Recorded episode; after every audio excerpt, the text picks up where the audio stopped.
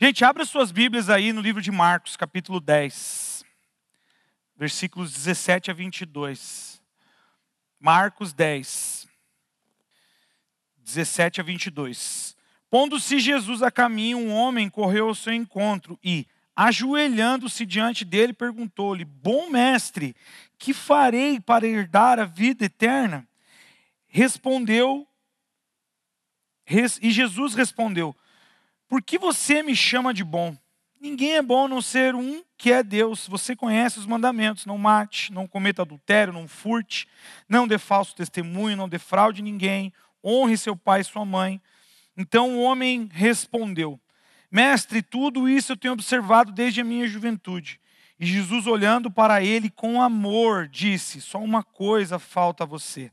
Vá, venda tudo que tem, dê o dinheiro aos pobres e você terá um tesouro no céu. Depois vem siga-me. Ele, porém, contrariado com esta palavra, retirou-se triste, porque era dono de muitas propriedades. Curva sua cabeça um minuto. Pai, obrigado pela tua palavra. Obrigado pela liberdade que nós temos aqui, o acesso à tua palavra dessa forma. Obrigado porque o Senhor está construindo a sua história nas nossas vidas.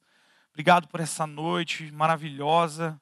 Obrigado por nos trazer até a tua casa, Senhor. Nós queremos te honrar agora, ouvindo a tua palavra. Minha oração, Deus, aqui é, o teu Espírito comunique a nós aquilo que o Senhor quer falar aos nossos corações, edificando a nossa fé, nos libertando das coisas desse mundo, Senhor, para que a gente possa frutificar o Senhor, tudo aquilo que o Senhor tem plantado nos nossos corações.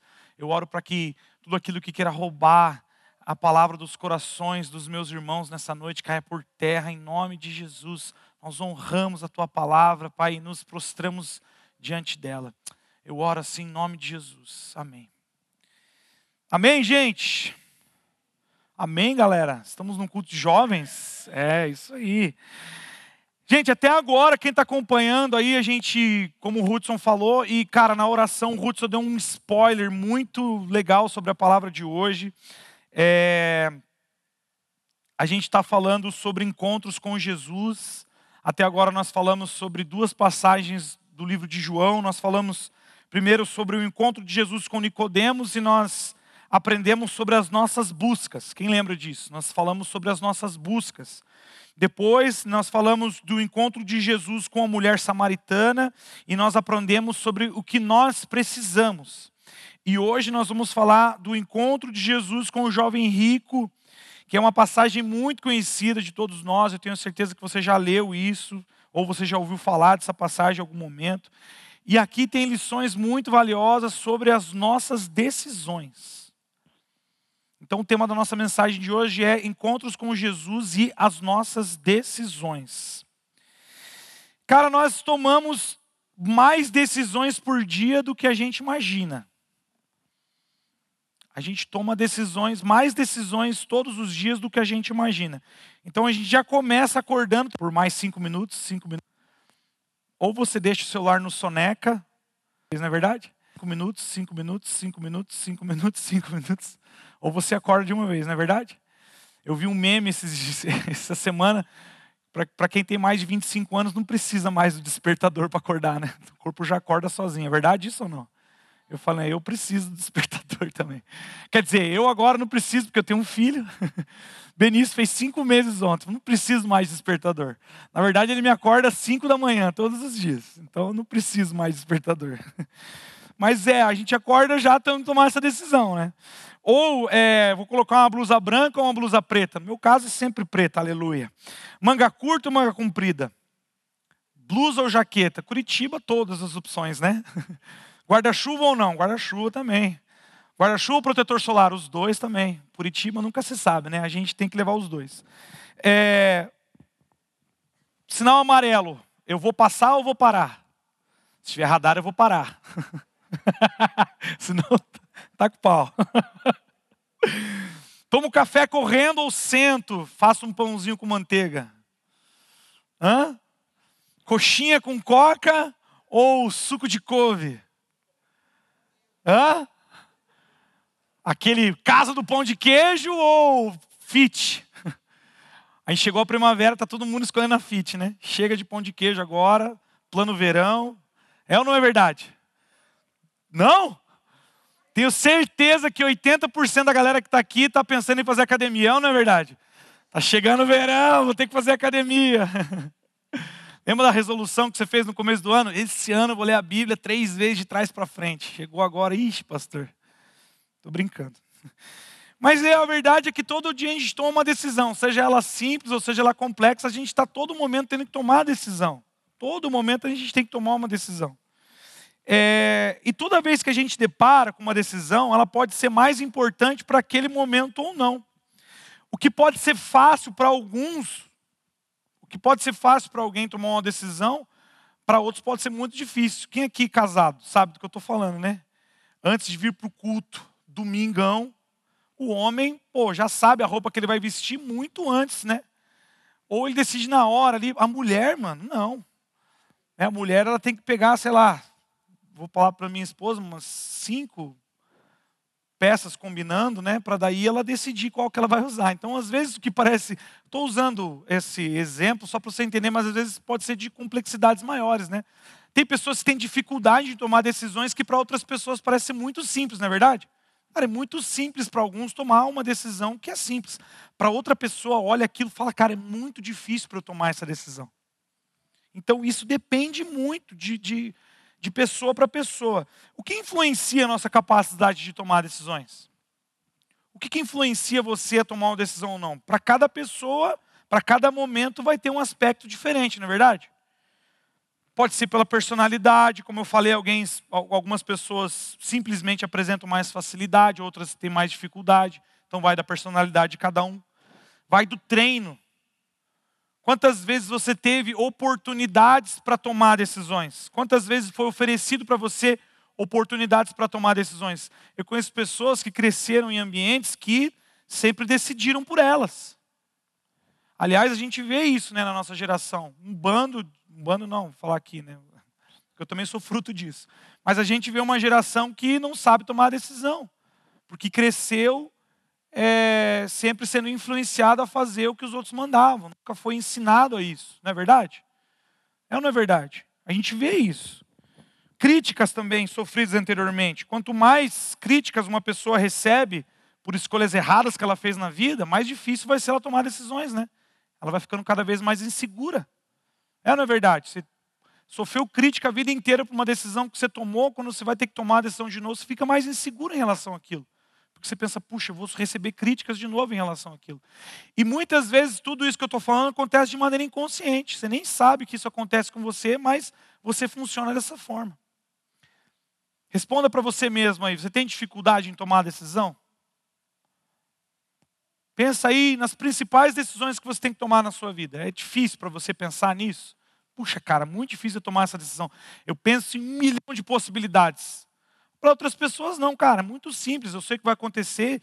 Se der errado, beleza, eu aprendi, vamos lá. Né? Mas não, para outras pessoas é complexo. Então, nós vamos falar hoje sobre as decisões que a gente toma. Na verdade, nós vamos falar sobre uma decisão que implica uma diferença enorme para as nossas vidas. E essa decisão é a decisão pelo discipulado. O convite para o discipulado. O Hudson falou sobre isso aqui, né? Ele recebeu um convite, um convite muito difícil de, de, se aceitar, porque a gente não sabe onde vai dar, né? Jesus ele faz esse convite para nós. Aquele que tomar a minha cruz, aquele que quiser, né, vir após mim, que tome a minha cruz e siga-me. É um convite, é uma opção que você tem de ser discípulo de Jesus ou não.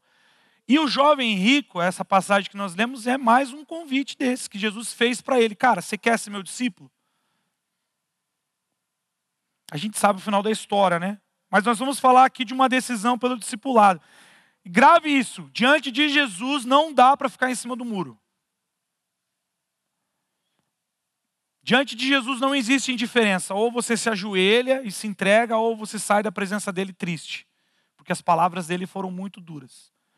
Não tem como você ficar indiferente. Ah, Jesus, bacana, legal, vou ver minha vida. Não. Se você sai da presença dele é porque você o negou. Se você fica na presença dele é porque você se submete.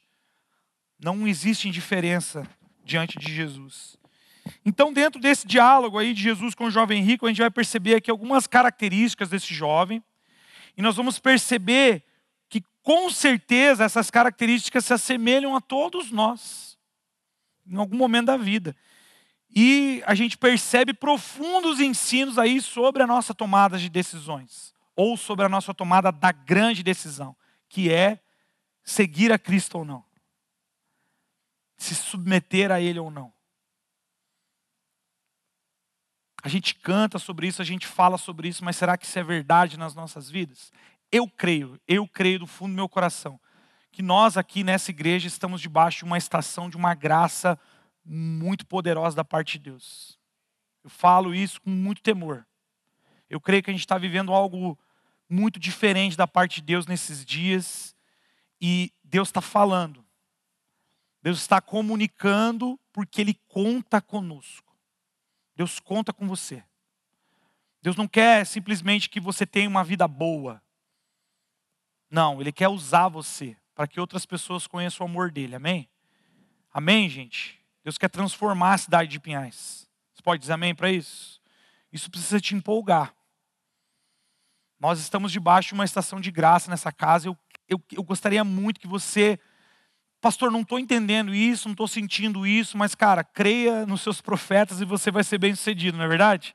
Então, creia no que eu estou te falando. Cara, nós estamos debaixo de uma estação de graça e quem viver isso vai se surpreender com aquilo que vai viver de Jesus na sua vida. Você pode dizer amém? Amém. Isso precisa empolgar, gente. Primeira coisa que eu percebo aqui, aqui nesse texto, nesse diálogo, que vai nos, nos ensinar sobre as nossas decisões, eu queria que você repetisse comigo qual é o meu conceito. Nossa, gente. Vamos lá. Qual é o meu conceito Oh, agora sim, de bondade. Olha para a pessoa que está do seu lado aí. qual é o seu conceito de bondade? Pergunta para ela. Qual é o seu conceito de bondade? Os casaizinhos, amor, qual é o seu conceito de bondade? Aí você fala, é você. Nada a ver. Isso é para outro culto. Gente, quem gosta dos velozes e... Quem gosta de velozes e furiosos aí? Levanta a mão, velozes e furiosos. Já percebeu que você torce pro ladrão? você torce pro ladrão, cara, você torce pro bandido. É, velho. O Vin Diesel, ele é o interpreta o Dominique Toretto. Eu lembro, eu, eu me lembro muito do primeiro filme. Os outros eu confesso que não assisti muito. Mas eu lembro do primeiro filme, me chamou muita atenção as características ali do, do Vin Diesel, do Dominique Toretto. E ele chama atenção, né? por diversos motivos. Tiro, porrada e bomba, aquele filme, um clássico, né? Da sessão da tarde aí. E, mas eu chamo atenção aqui para uma característica do, do Toreto, que é as suas ações. E como eu falei, ele era um ladrão. Bandido de caminhões, né? Roubava carga lá. E aí todo mundo, uau, que massa. E quando ele vai tá para ser preso, ninguém gosta, né? Porque ele é tipo o herói vilão do filme. Você já percebeu? Que a gente torce pro bandido nesse filme em vários outros, né? Mas eu usei esse aqui como um exemplo do que o mundo enxerga como bondade e comunica isso. E às vezes a gente nem presta atenção, mas aplaude e, e, e concorda. É, é, a gente vê ele como um herói, a gente vê que ele é bom pelas suas ações de uma aparente bondade. Quem gosta de Robin Hood? Massa, Robin Hood. Você parou pensar que também ele era um ladrão? Lógico que no contexto dele lá, fazia mais sentido ele roubar, né? Mas ele era um ladrão. E muitas vezes a gente não percebe, mas o mundo, ele comunica o conceito de bondade pela aparência, a gente concorda com isso. Está entendendo o que eu estou falando? Então, o mundo ele comunica a bondade pela aparência, pelas ações de bondade. Eu vou colocar aqui no telão o, ó, o significado, ó, bondade lá no dicionário vai dizer: ó, a qualidade de quem tem alma nobre, é generosa, é naturalmente inclinado a fazer o bem. Benevolência, benignidade, magnanimidade. Depois eu coloco lá para ver o que significa magnanimidade. Ação que reflete essa qualidade. Até o dicionário vai dizer para a gente que bondade se caracteriza, se caracteriza por ações externas, pelo aquilo que a gente faz. Né? Só que às vezes por trás disso a gente não está sendo bom. A gente só quer os nossos interesses. Qual é o seu conceito de bondade? Por que você faz alguma coisa boa? Muitas vezes, na maioria delas, eu me coloco nesse lugar porque eu quero alguma coisa em troca. Eu vou fazer para receber. O mundo funciona assim, ou não é? Está entendendo o que eu estou falando? O conceito de bondade que o mundo valoriza são as ações externas, para justificá-las. Mesmo que as motivações não sejam necessariamente boas. Esse é o mundo que a gente vive, é assim que a gente funciona. Eu queria que você pensasse sobre isso nessa noite, em primeiro lugar. Qual é o seu conceito de bondade? Quando você pensa no que é bondade, se você fosse responder, provavelmente a nossa resposta ia ser parecida com a do dicionário. Uma pessoa boa é aquela que faz coisas boas.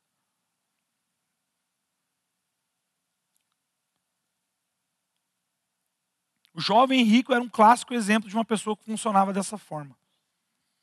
A bondade para ele se caracterizava por ações boas, por coisas boas que ele realizava. Isso era bondade para o jovem rico.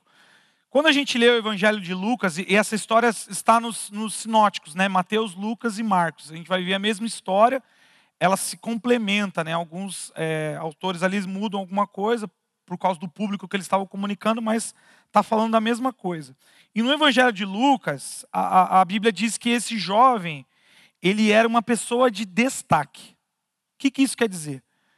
Quando a gente estuda isso, vai ver que esse destaque ali está falando de alguém que era importante ali naquele contexto religioso, porque a, a, a Jesus estava naquele momento o, o, a comunicação de Jesus, o público para qual Jesus falava eram basicamente fariseus, né, os religiosos da época e o, e o, e o povão. Então esse cara, quando ele chega para Jesus e a palavra diz que ele era um homem de destaque, provavelmente ele era fazia parte desse grupo de religiosos importantes a gente não tem isso com clareza, mas provavelmente ele era um fariseu, ele era um cara respeitado, assim como Nicodemos.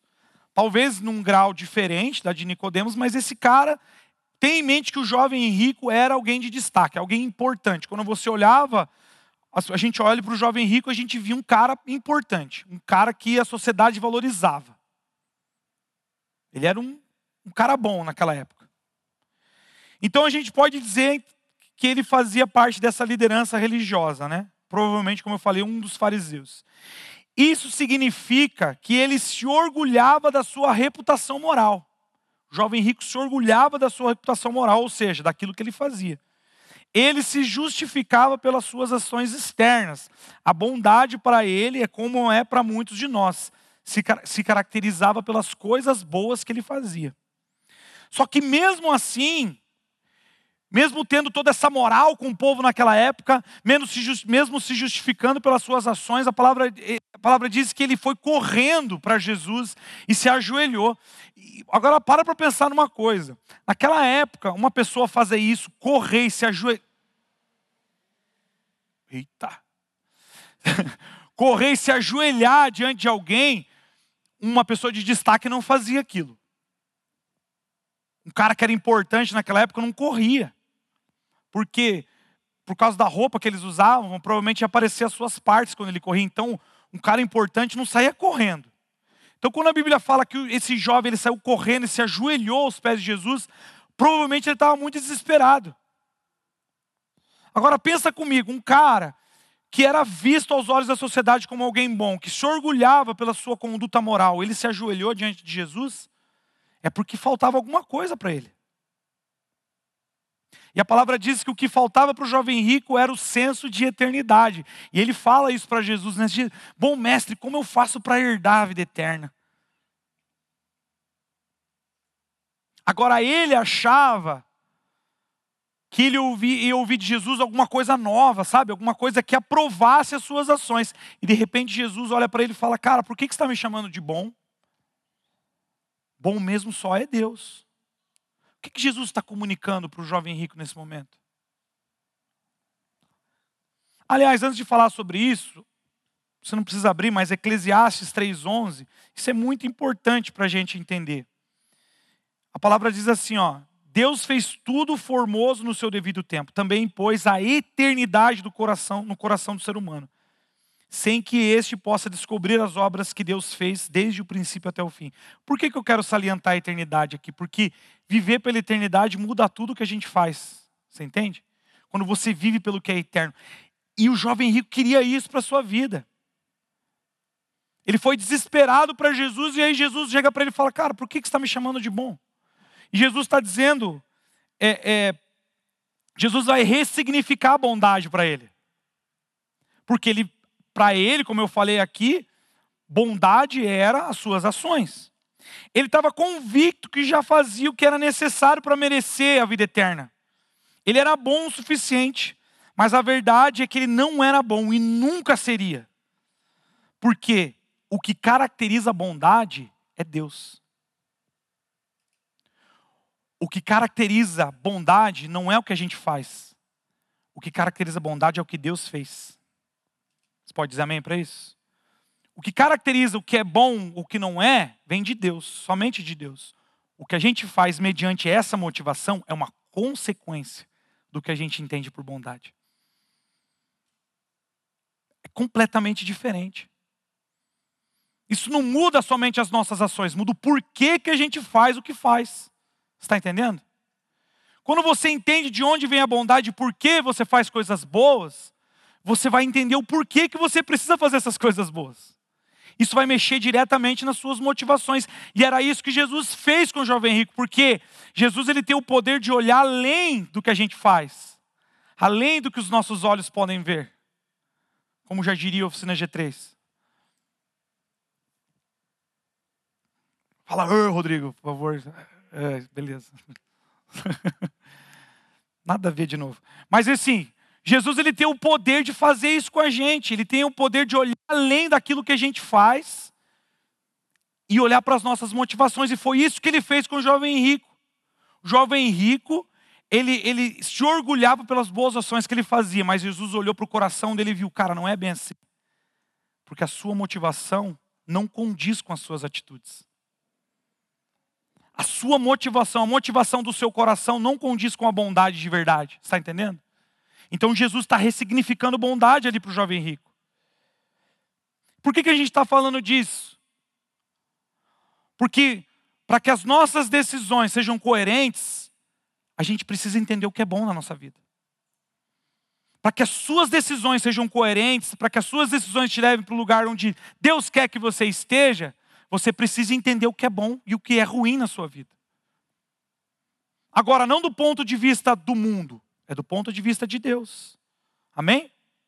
Amém, gente? Abra sua Bíblia em Salmos 34, versículo 8.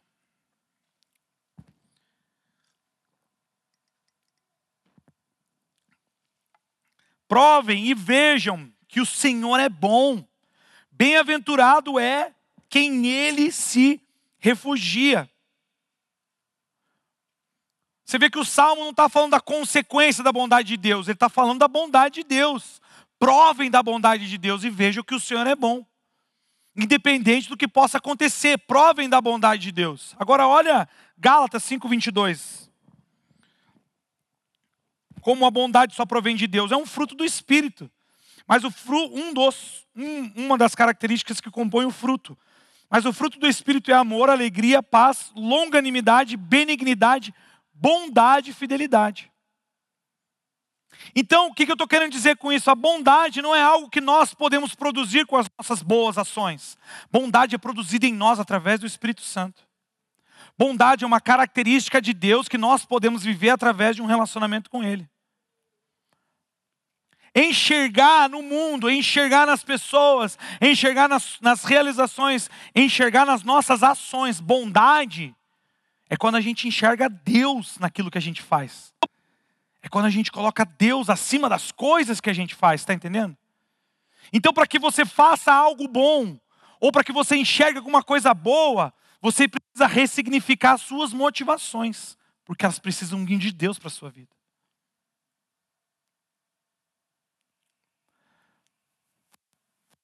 Agora, diante do que eu estou falando, para para pensar no que a gente entende como cultura. Você deu um exemplo de um filme, para para pensar em todo o resto. O que o mundo comunica como bondade, será que é bom de verdade? Agora para para pensar na vida que você está vivendo, as escolhas que você fez, as decisões que você tomou que trouxeram você aqui. Será que, elas se, será que as suas decisões se basearam numa bondade de verdade? Será que você está experimentando o que é bom de verdade? E é isso que Jesus fala para o jovem rico nessa pequena frase: fala, cara, você não conhece o que é bom. Você está me chamando de bom porque você acha que sabe o que é bom, mas você não sabe o que é bom. Porque bom é só Deus. Agora, continuando, ainda sobre bondade, a gente pode dizer que o conceito ou a ideia de bondade não começa no que fazemos, mas em quem Deus é. Guarde isso. O conceito ou a ideia de bondade não começa no que a gente faz ou no que nós produzimos, mas começa em quem Deus é. Ele é bom.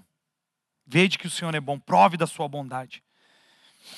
Quem aqui já recebeu, quando criança, um não do seu pai ou da sua mãe? Levanta a mão aí. Aquele não que você não gostou de ouvir, tá? Sabe aquele não que você fala, cara, por quê? Aquele inesquecível não. Com certeza você não viu bondade nessa hora, viu ou não viu? Não viu, cara. Você viu maldade. Tadinha da criança. Como que você fala não para ela nesse momento? Eu estou vivendo essas experiências em casa agora com o Benício, porque eu e a Flávia, como pais, a gente, é, a gente tenta é, criar ele né, com, com, é, com regras, né? Pai e mãe, normal, regras. Aí a gente tem os avós, né? E o Benício, cara, pensa, é o primeiro neto da, da família. Então, cara, pensa na, na dona Marlene e no seu José tratando o Benício. A gente tem que cuidar, porque agora os avós, né, só querem mimar. Pensa aí no não que você recebeu do seu pai e da sua mãe. E você viu esse não como algo ruim, não viu? Mas com certeza teu pai estava sendo bom com você naquela hora. Porque em dado momento, a bondade de Deus vai nos proibir em dado momento, a bondade de Deus vai soar como maldade para nós, porque vai fazer a gente sofrer. Mas na verdade ela está nos protegendo. Está entendendo? Por que, que o conceito de bondade no mundo é errado para nós? Porque a gente só quer coisas boas. A gente não quer sofrer. A gente não quer viver coisas ruins, a gente não quer ser exposto. Não é verdade? Estou mentindo não? Não estou, gente. E quando a gente prova da bondade de Deus, muitas vezes a bondade de Deus vai ser correção. E talvez seja exatamente isso que a gente precisa nessa noite correção. Talvez a bondade de Deus para muitos aqui vai ser um não com um ponto de exclamação. Porque Deus te ama a ponto de ter que dizer esse não para você, porque Ele sabe aonde a tua decisão vai te levar. Prove da bondade de Deus nessa noite. Talvez você ouça um não. Talvez você ouça um sim. Talvez você perceba uma mudança de direção na sua vida. Mas Deus é bom. Deus é bom. Tudo que Ele faz é bom. Lá na frente, agora de repente você não vai entender. Mas lá na frente você vai. Você pode dizer amém? Qual é o seu conceito de bondade então, meu querido e minha querida? Meu Deus, tem que correr. Seu conceito de bondade está nas coisas boas que você faz, no que você considera bom? Você percebe quanto das suas decisões são motivadas por isso? Para para pensar nas últimas decisões importantes que você tomou na sua vida. Você percebe onde estava o seu conceito de bondade nesse momento? A gente precisa experimentar a bondade na sua origem, de Deus em Cristo Jesus, amém? Amém, gente? Então, primeira questão aí a gente tem que ressignificar o nosso conceito de bondade. Em segundo lugar, repita comigo, um princípio errado engana nós mesmos. De novo, um princípio errado engana nós mesmos.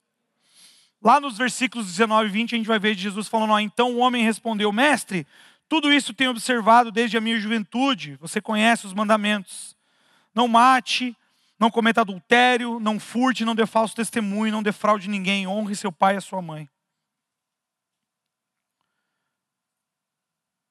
O conceito de bondade do jovem rico era equivocado, a gente viu isso. Ele confiava na sua justiça própria, em seu senso moral, e no diálogo com Jesus, ele deixa isso muito claro.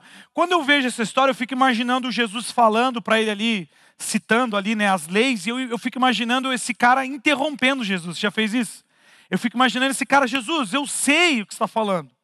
Eu não vim procurar essa resposta, eu já sei isso. Tudo isso que você está falando, eu já faço. Esse cara estava convicto do erro que ele estava cometendo. O moralismo dele era tão forte que aquilo já tinha convencido ele diante de Jesus, cara. Jesus dando um ensinamento para ele falar: Jesus, eu sei essas coisas, eu já estou fazendo há muito tempo. Então esse cara ele era tão convicto do erro que ele já estava enganado há muito tempo, ele já vivia pelo engano. E Jesus ele menciona ali as aplicações morais da lei, sabendo que estava no coração dele. E é isso que Jesus faz de melhor, cara. Trazer para fora aquilo que está equivocado dentro de nós. Jesus é especialista em fazer isso. Trazer para fora aquilo que está equivocado no nosso coração. Por quê? Porque a gente precisa ser curado. Porque a gente precisa ser restaurado. E a gente tem visto por aí, e cara, depois que você ouviu o que eu estou falando, comece a pensar nisso nas pregações que você tem ouvido por aí, que exaltam a humanidade, que exaltam o homem, que acham que Deus, a agenda de Deus serve só para nos abençoar, que acham que a agenda de Deus serve só para deixar a gente feliz, que a agenda de Deus é só para que a gente chore na presença dele, mas não transforma, não confronta pecado. Fuja desse tipo de palavra. Fuja desse tipo de pregação. Porque o que Jesus quer fazer sim é transformar as nossas vidas sim, mas ele antes de fazer isso ele vai confrontar tudo aquilo que está equivocado dentro de nós. Porque Jesus é santo. E aquele que viver com ele tem que viver em santidade. Está entendendo o que eu estou falando? Você pode dizer amém para isso?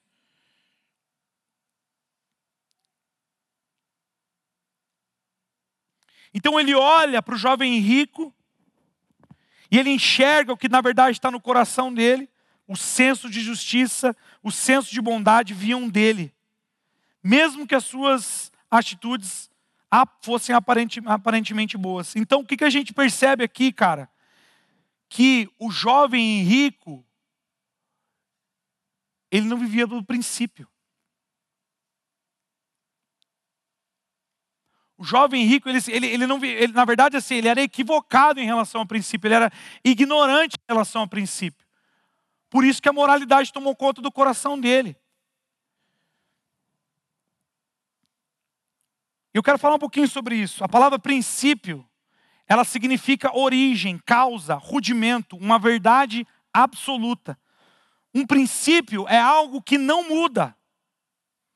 Uma opinião muda, uma boa ideia muda, mas o princípio não muda. Ele não é relativo, ele não está preso a um contexto histórico.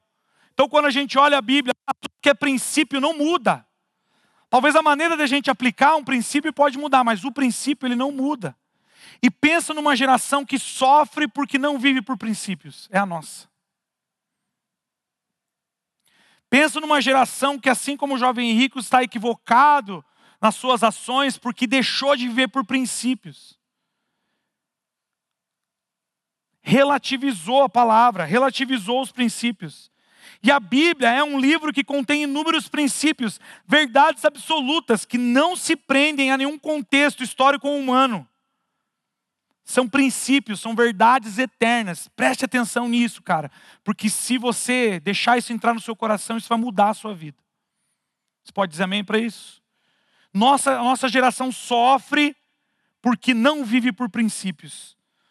Lucas 10, 27 é um texto muito conhecido, você não precisa abrir. A palavra diz: A isto ele respondeu: Ame o Senhor seu Deus de todo o seu coração, de toda a sua alma, com todas as suas forças, com todo o seu entendimento, e ame o seu próximo como você ama a si mesmo. Quando Jesus está conversando com o jovem rico, ele está confrontando exatamente esse princípio, porque ele vê nas ações de bondade do jovem rico algo totalmente diferente do princípio. Por quê? Porque ele está amando mais ao dinheiro. E quando Jesus fala para ele dar os seus bens aos pobres, ele não faz isso. Então, o primeiro mandamento ele já não está cumprindo nas suas ações. Está entendendo? Então Jesus olha para o jovem que fala: Cara, você não está entendendo nada. Não é uma ação moralista que vai te salvar, mas é uma vida vivida por princípios. E esse era o princípio que o jovem rico não vivia, pois ele amava mais a sua riqueza e a si mesmo do que a Deus. Ele era ignorante em relação a Jesus e, consequentemente, ao princípio.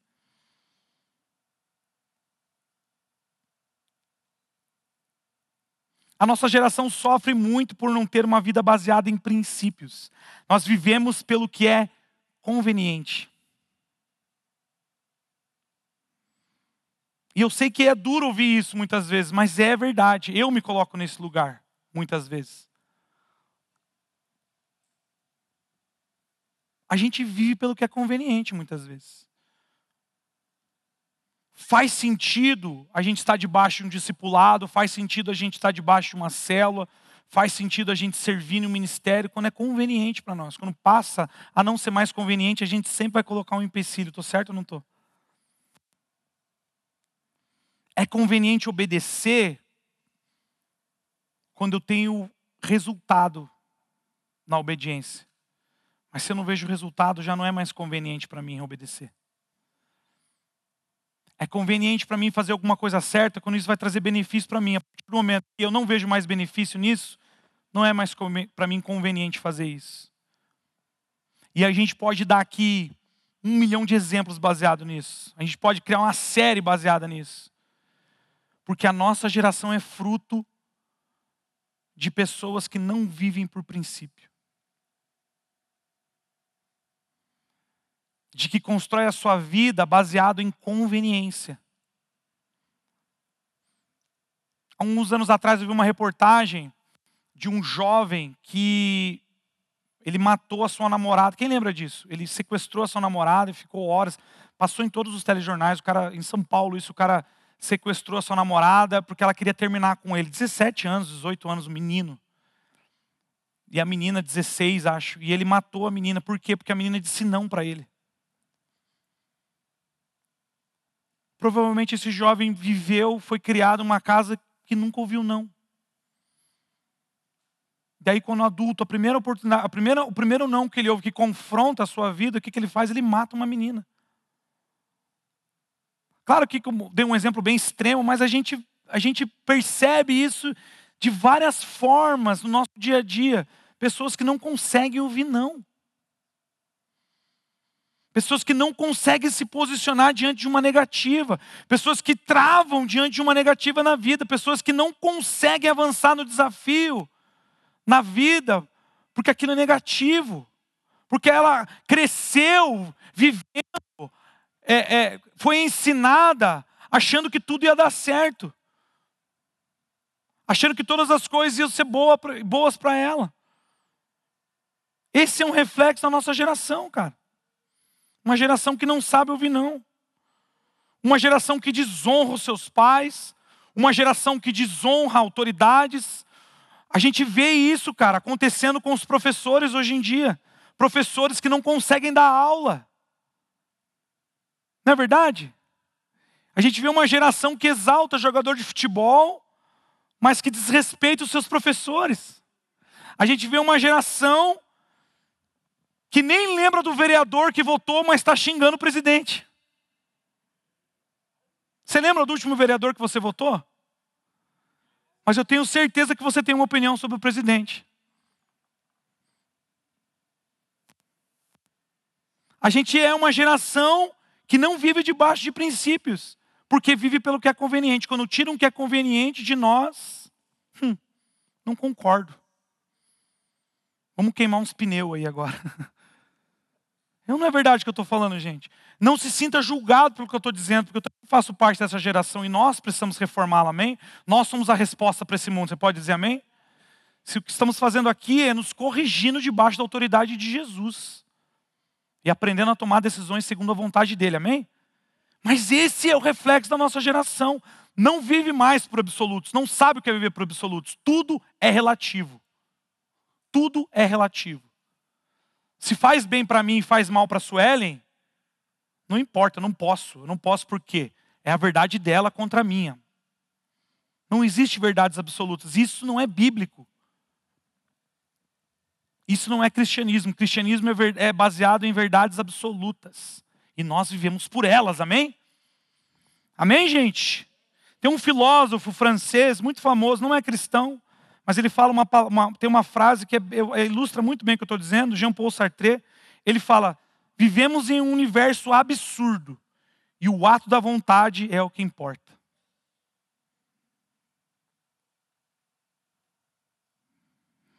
Gente, quando a gente erra no cumprimento de princípios, seja por qual motivo for, a gente está pecando. Olha o que diz Hebreus 5, capítulo 11 a 14. Por favor, abra, se você puder, grife isso na sua Bíblia. À luz do contexto que nós estamos dizendo aqui. Pois quando já deviam ser mestres, levando em conta o tempo decorrido, vocês têm novamente necessidade de alguém que lhes ensine quais são os princípios elementares dos oráculos de Deus. Passaram a ter necessidade de leite, não de alimento sólido. A esse respeito, temos muitas coisas a dizer, coisas difíceis de explicar, porque vocês ficaram com preguiça de ouvir. Ora, todo aquele que se alimenta de leite é inexperiente na palavra da justiça, porque é criança.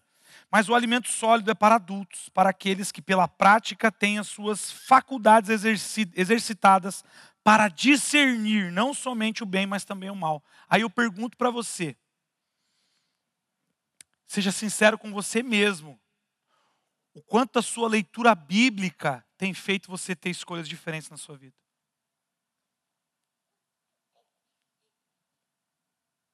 Quanto das verdades da palavra de Deus são verdades para você na sua vida. Porque Ele está falando ali.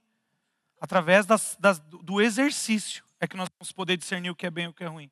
Agora a gente vive um cristianismo baseado em experiência, em, em, em mera informação. Experiência que eu digo assim, experiências externas, sabe? A gente vem para um culto, a gente quer receber uma boa palavra, a gente quer ter uma boa música, a gente quer que o pastor venha e entregue uma profecia para a gente, e a gente quer sentir algo muito legal, e a gente quer cair, a gente quer chorar, mas a nossa segunda-feira continua a mesma.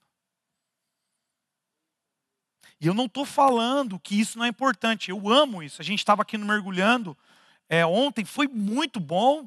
A gente curte demais as experiências, a gente curte demais chapar na presença de Deus. Isso é importante, a gente valoriza isso, mas não é isso que transforma. O que transforma é a palavra e a prática dela nas nossas vidas. Aí eu pergunto para você: qual foi a última decisão que você tomou baseado naquilo que você leu na palavra de Deus?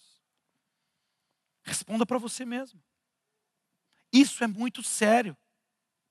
Isso é muito sério. Viver por princípios, gente, é viver com maturidade. Viver por princípios é viver com maturidade. Guarde isso. Se você quer maturidade para a sua vida, seja em qualquer área dela, viva por princípios. Não negocie princípios. Não negocie princípios que são ditos na palavra de Deus. Se você não consegue viver eles, se você tem dificuldade, se você foi ensinado, se você viveu numa casa onde princípios não eram valorizados, cola com alguém, peça ajuda. Peça para orarem por você. Leia a Bíblia, descubra o que é certo e o que é errado, mas por favor, decida hoje sair daqui desse culto vivendo por princípios, não pelo que, pelo que é conveniente para você, não pelo que você acha legal, mas por princípios. De repente o princípio vai fazer você sofrer, mas lá na frente você vai colher bons resultados. Eu lembro que quando eu voltei para a casa de Deus, eu, eu, eu sou crente de berço já, mas eu não vivia por princípios, óbvio, né? e eu voltei, eu estava decidido a mudar a minha vida, e eu fui um cara que sempre fui muito desleixado com a minha vida financeira até então. E eu, eu, eu fui ensinado a respeito de dízimo, a respeito de ofertas, mas eu não estava conseguindo praticar, eu dava quando sobrava. Porque eu tinha uma vida financeira completamente desorganizada. E eu lembro que eu estava decidido a mudar a minha vida.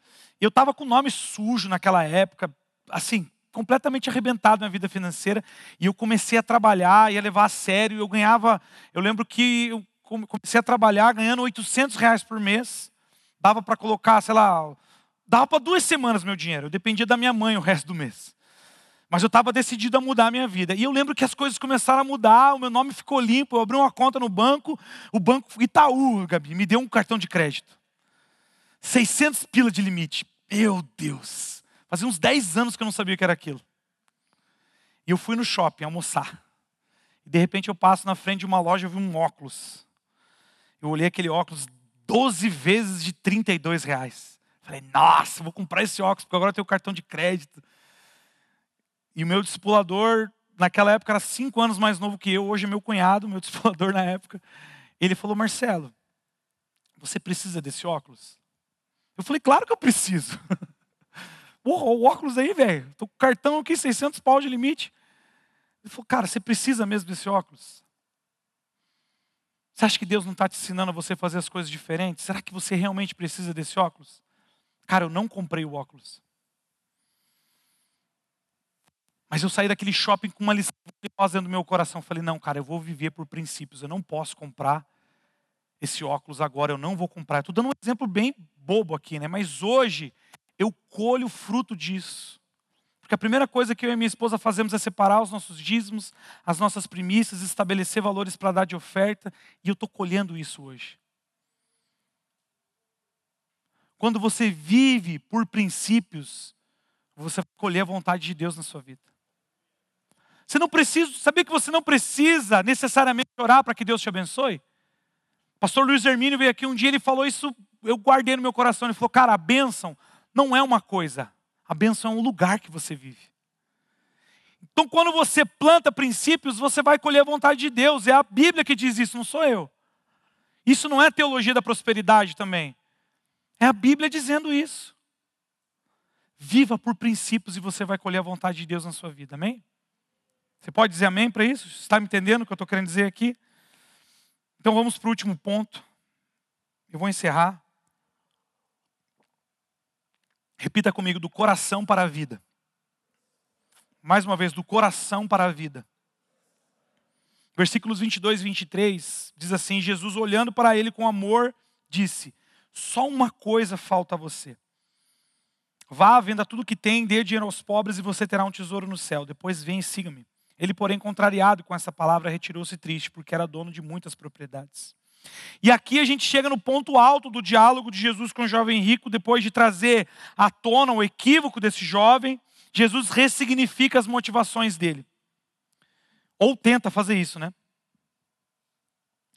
E cara, não se engane achando que Jesus, nesse momento, ele está, é, de alguma forma, condenando a riqueza. Não, Jesus não está fazendo isso. Porque muitas vezes a gente interpreta dessa forma, né? Jesus está condenando os ricos. Não, Jesus não está fazendo isso. Jesus está condenando o que estava no coração daquele jovem. De repente, para você vai ser a pobreza. Mas Jesus estava condenando o que era o Deus daquele homem. Ao dizer para ele, cara, pega tudo que você tem de mais importante e dá aos pobres, Jesus está falando assim: olha, eu quero que você me coloque como lugar mais importante na sua vida. Porque hoje é o dinheiro que faz isso. E eu quero perguntar para você: o que é mais importante para você hoje que está no seu coração? O que governa o seu coração? O que governa os seus anseios? O que governa o que é mais importante para você? Aonde está o seu tesouro? Ali vai estar o seu coração.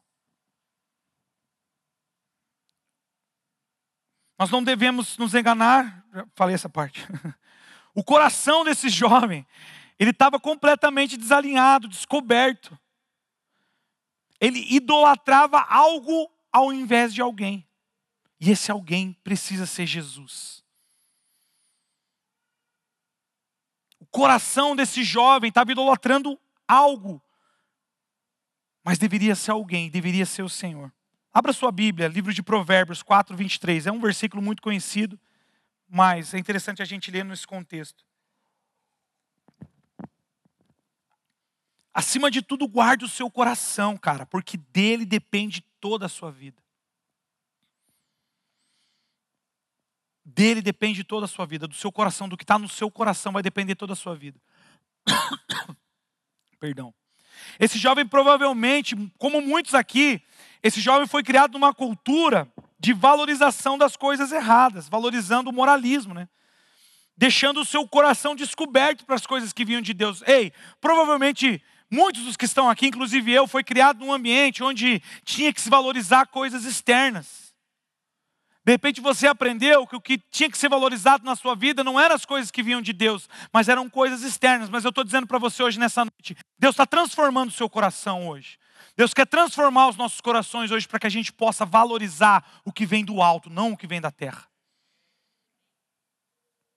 E é isso que Jesus estava tentando fazer com o jovem rico: falar, cara, abre os olhos. Abre os olhos, cara, porque você está vivendo para algo que vai te levar para o inferno. E eu quero abrir os seus olhos para algo que vai te levar para o céu. Nisso consiste a vida eterna: que o seu coração seja meu, que o seu coração seja completamente de Jesus. Isso não é religião, isso não é regra que você vai ter que viver daqui para frente, não. Isso é fazer com que o seu coração seja dominado pela presença de Jesus. Sabe o que caracteriza um cristão de verdade, segundo John Piper? John Piper diz que o que caracteriza um cristão de verdade não é obedecer todas as regras, mas é um coração que tem fome de Jesus Cristo. Isso caracteriza um cristão de verdade, aquele que tem fome da presença de Jesus, aquele que tem fome da presença de Deus na sua vida, aquele que, independente de tudo, quer que Jesus governe os seus pensamentos, que Jesus governe as suas ações, que Jesus seja o seu melhor amigo, que Jesus esteja no centro da sua vida. Isso caracteriza um verdadeiro cristão. A palavra diz que Jesus amou o jovem.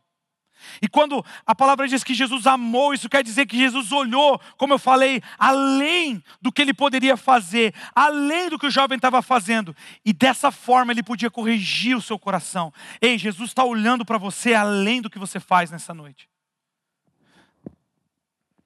Você não surpreende Jesus com o pecado que você comete. Sabia disso? Jesus sabe o que você vai fazer antes mesmo de você pensar. Jesus quer ultrapassar essa barreira, cara. Você não vive pelo que você faz, você vive por quem você é. Jesus quer ultrapassar a barreira do que você faz, coisas boas ou coisas ruins. É claro que isso importa, mas isso é consequência. E a gente vive muito raso, cara. Jesus quer ser profundo com você. Jesus quer acessar o seu coração, e Ele quer ir lá no seu coração, Ele quer arrancar essa ferida, vai doer, mas ao mesmo tempo que vai doer, você vai sentir uma paz que excede todo o entendimento, porque daqui para frente, Jesus vai governar a sua vida, Jesus vai ser o centro do seu coração. Você vai olhar para si mesmo, para as pessoas e para Ele de uma forma completamente diferente. Eu queria que o Ministério de Louvor me ajudasse, por favor.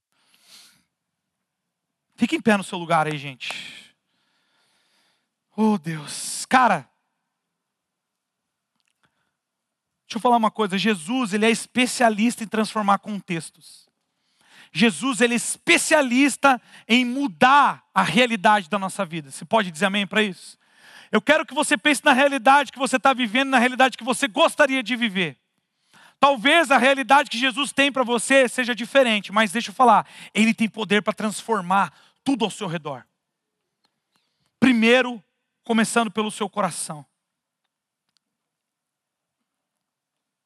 Jesus ele é especialista em transformar contextos, mas para isso a gente precisa entregar tudo que nós temos e tudo que nós somos. Parafraseando o que o Hudson disse no início aqui. Jesus está fazendo um convite para nós nessa noite. Para que a gente participe da história dele. Para que a sua história seja a história de Jesus para daqui para frente não sejam os seus planos, os seus sonhos que governem, mas que governem a sua vida, mas sejam os sonhos e os planos de Deus que governem a sua vida. Talvez as suas decisões, as decisões que você tomou até agora na sua vida tenham levado você para um lugar onde você, cara, não estou gostando do lugar que eu vivo. Não é o que eu queria para minha vida. Talvez você tenha dúvida ainda sobre o que você vai ser, sobre o que você vai fazer. Talvez nem você saiba aquilo que você precisa fazer. Talvez você esteja diante de decisões muito importantes na sua vida e você não sabe qual caminho seguir. Talvez você ache que a decisão mais importante na sua vida seja o relacionamento que você está vivendo, ou a faculdade que você está fazendo.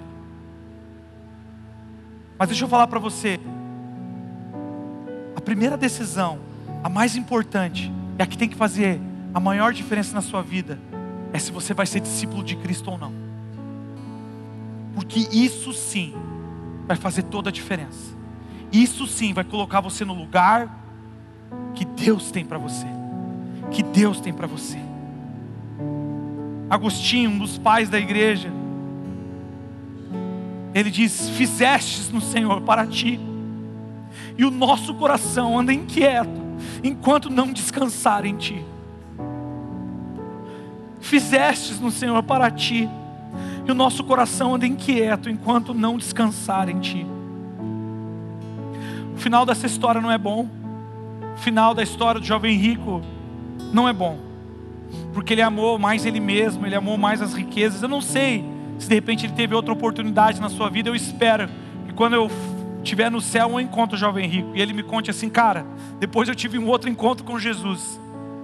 E eu aceitei ser discípulo dele. A Bíblia não nos diz isso, eu espero do fundo do meu coração que isso aconteça. Mas nessa história, a história é triste. Ele olhou para Jesus, ele olhou para o que ele tinha, e ele saiu triste da presença de Jesus. Nós estamos diante da presença maravilhosa de Jesus aqui. Jesus está fazendo um convite para nessa noite. Jesus quer mostrar o que é bom de verdade para você. Jesus quer que você viva por princípios. E Jesus quer transformar o seu coração para que dessa forma a sua decisão seja por Ele, a sua decisão seja pelo discipulado, a sua decisão seja para abrir mão da sua vida, para abraçar a vida que Ele tem para você nessa noite. Medida que nós vamos ministrar essa canção, eu queria que você deixasse que o Espírito Santo ministrasse a vontade de Deus para você. Se você puder, eu queria convidar aqueles que não podem, tudo bem, mas se você puder, se ajoelhe agora. Se você puder, faça oração de joelhos, por favor. Se você não puder, tudo bem. Se você tiver algum problema físico, tudo bem. Mas se você puder, fique de joelhos agora.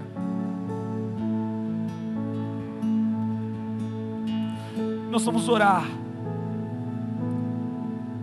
Faça a sua oração agora. Faça a sua oração pedindo para que o Espírito Santo revele a vontade de Deus ao seu coração.